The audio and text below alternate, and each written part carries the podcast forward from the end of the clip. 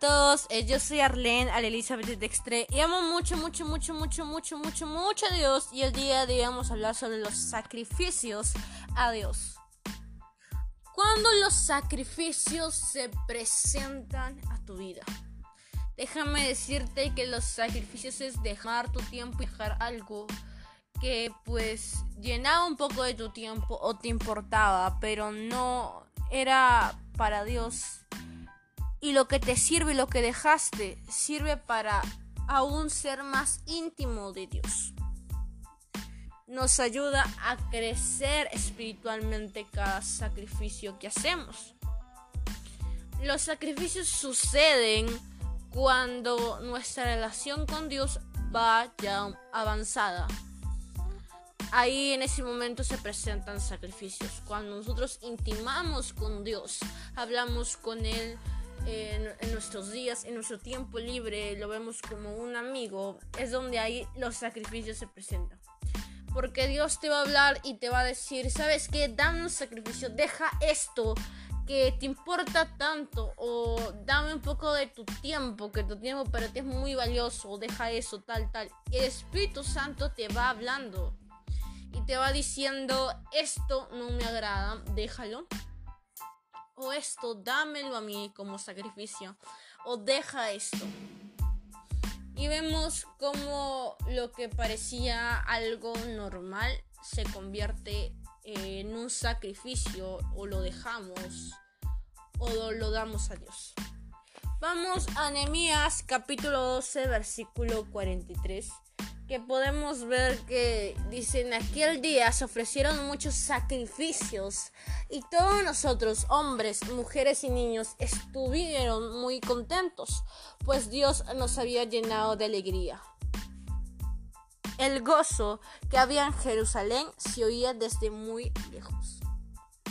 Vemos cómo el pueblo de Israel presentó sacrificios Conocemos que en el Antiguo Testamento eh, se presentaban sacrificios como corderos, palomas, entre muchos otros animales.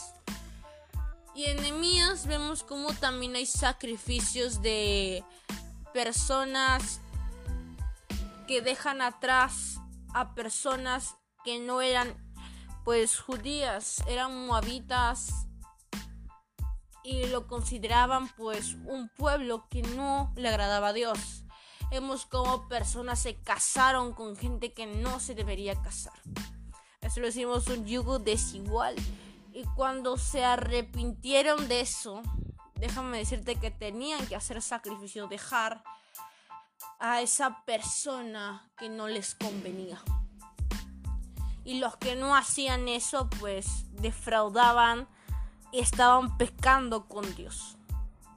Y es que a veces nos parece duro la decisión de dar un sacrificio. Porque los sacrificios son eso, algo que debemos sacrificar, que nos cuesta hacer y nos cuesta dar. Así que yo te digo, cuando el Espíritu Santo de Dios te hable de dejar algo o de hacer algo, nos va a costar. Te digo que a cada uno le cuesta, pero va a ser muy bien recompensado. Como leímos, ellos saltaban y se gozaban de alegría porque la presencia de Dios traía gozo en sus corazones. Así que te puede parecer duro en este momento, pero cuando hacemos sacrificios a, Dios, vemos que nuestra intimidad con Él se hace más cercana. Y eso es lo que nos debería importar. Que Dios, su presencia sea nuestra amiga. Que el Espíritu Santo esté con nosotros, no nos abandone. Y crear una intimidad con Él siendo nuestros mejores amigos. Nuestro mejor amigo y compañía. Así que eso es todo por el podcast. De muchas bendiciones para tu vida. Recuerda que nuestra situación depende de Dios. Nuestra alegría, mejor dicho, nuestra paz depende de Dios y no de la situación en la que estemos ni de las personas que dependemos, sino solo de Dios. Muchas bendiciones para tu vida.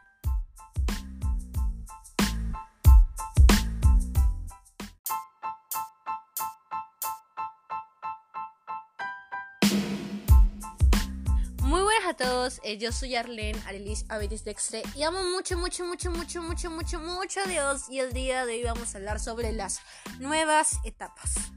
No sé cuántos de nosotros hemos empezado nuevas etapas o estamos empezando nuevas etapas actualmente. Pues yo quiero que me acompañes a leer Nehemías capítulo 11, versículo 1 al 2. Podemos ver lo siguiente. Los jefes del país se quedarán a vivir en Jerusalén, que es la ciudad de Dios. Y el resto del pueblo hizo un sorteo para elegir quiénes irían a vivir allá también. De cada 10 familias, una debería ir. Y las otras 9 se quedarían en las demás eh, poblaciones, ¿no? Y algunos ofrecieron voluntariamente para ir y el pueblo le pidió a Dios que los ayudara en todo. Vemos aquí dos puntos. Uno que era la ciudad donde vivían pues el pueblo y otra ciudad nueva que se estaba fundando. Y podemos darnos cuenta que la ciudad nueva era Jerusalén, donde no había habitantes y eran muy pocos, y si había eran muy pocos. Y podemos darnos cuenta que se estaba buscando familias para que habitaran esa ciudad que era de Dios, Jerusalén. Tú podrías decir, oye, es una ciudad de Dios, no haber problema, pero déjame ponerte este punto de vista. Mudarte a un nuevo lugar, dejar tu casa, dejar lo que conocías, la gente con quien vivías a tu alrededor y mudarte a un lugar nuevo, empezando desde cero, empezando con un nuevo comienzo, no sabes lo que va a venir un futuro incierto.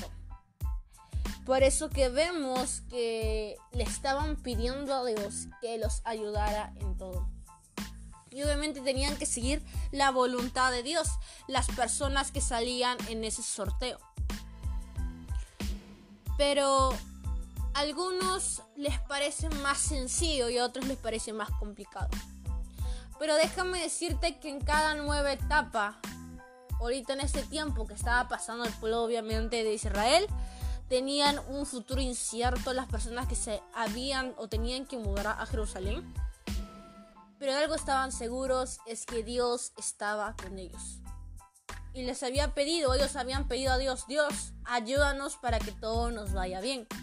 Entonces ellos sabían que Dios estaba con ellos. Cuando tú le pides algo a alguien es porque sabes y le tienes confianza y sabes que va a cumplir en tu vida y sabes que está presente en tu vida. Lo mismo pasaba con el pueblo de Israel. Sabían que Cristo estaba presente.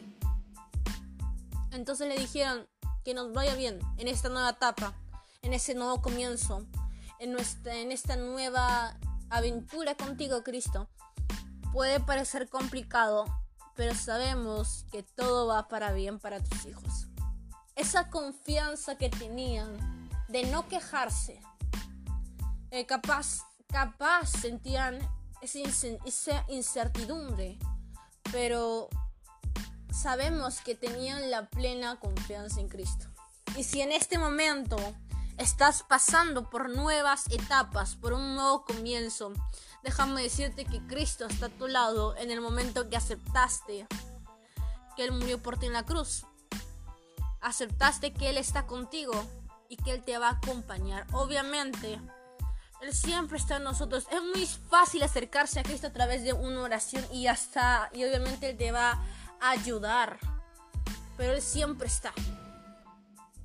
Aún antes de que lo aceptaras, Él estaba junto a ti.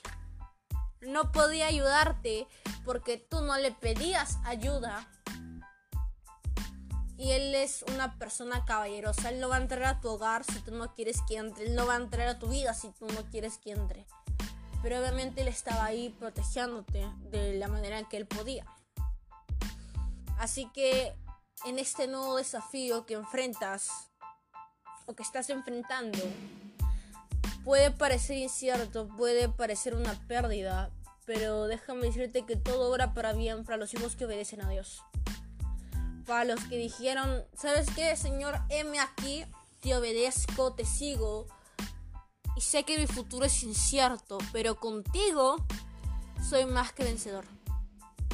Así que esto es todo por el podcast. Muchas bendiciones para tu vida. Recuerda, obviamente, que Cristo está a tu lado y que no te va a abandonar. Así que en esta nueva etapa, recuerda que Dios siempre está.